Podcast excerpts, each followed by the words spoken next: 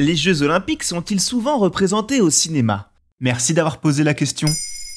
On le sait, la rencontre entre le sport et le cinéma ne marche pas à tous les coups. Elle peut faire naître des chefs-d'œuvre comme des films totalement oubliables. Car le sport a ça de magique qu'il est à l'origine de scénarios que même les plus grands auteurs de thrillers ne pourraient imaginer. Mais reproduire l'attention d'un moment live où l'issue est inconnue de tous n'est pas chose aisée au cinéma. Alors à l'occasion des Jeux olympiques de Tokyo, nous nous sommes dit qu'il serait intéressant de faire un point sur la représentation des JO au cinéma. Mais pourquoi mettre en scène les Jeux Olympiques sur grand écran? Car le sport est vecteur d'émotions, de messages sociaux et donne parfois lieu à des événements historiques. C'est notamment le cas de Munich de Steven Spielberg et La couleur de la victoire de Stephen Hopkins. Le premier relatant la prise d'otage ayant eu lieu en marge des JO d'été de Munich 1972. Une prise d'otage orchestrée par des Palestiniens du groupe Septembre Noir et ayant débouché sur la disparition tragique de 11 athlètes israéliens. Car le cinéma possède cette force de permettre à certaines histoires de ne pas tomber dans l'oubli.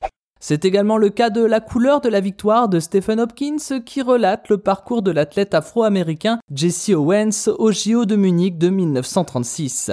Jesse Owens devenu une icône de l'antiracisme en obtenant 4 médailles d'or pour son pays en proie à la ségrégation raciale et tout ça sous les yeux d'Adolf Hitler dans un troisième Reich en pleine propagande raciale. Et peut-on rire aussi avec les JO Bien sûr, les JO ne sont pas uniquement le lieu d'événements dramatiques. Parfois, certaines anecdotes insolites s'y étant déroulées ont donné naissance à des longs métrages. On peut penser au classique du cinéma Disney Rasta Rocket, qui relate l'histoire vraie de la participation d'une équipe jamaïcaine aux épreuves de bobsleigh lors des JO d'hiver 1988 au Canada. Si le film prend quelques libertés avec l'histoire originale, il montre à quel point le sport est universel. Un autre film très réussi, lui aussi, met en scène une autre anecdote de ces Jeux d'hiver 1988, la participation de Michael Edwards, le premier sportif britannique à prendre part à une compétition de saut à ski. Ce film, avec Hugh Jackman au casting, c'est Eddie the Eagle, qui fut également un joli succès à sa sortie en 2016.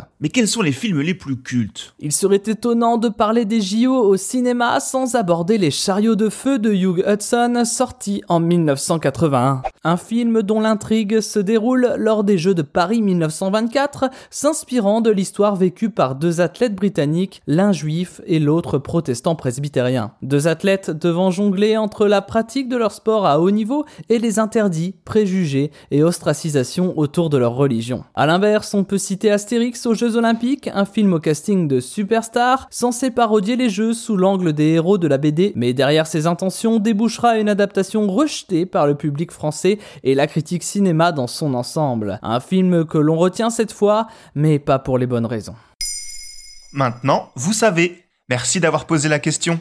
En moins de 3 minutes, nous répondons à votre question. Que voulez-vous savoir? Posez vos questions en commentaire sur les plateformes audio et sur le compte Twitter de Maintenant, vous savez.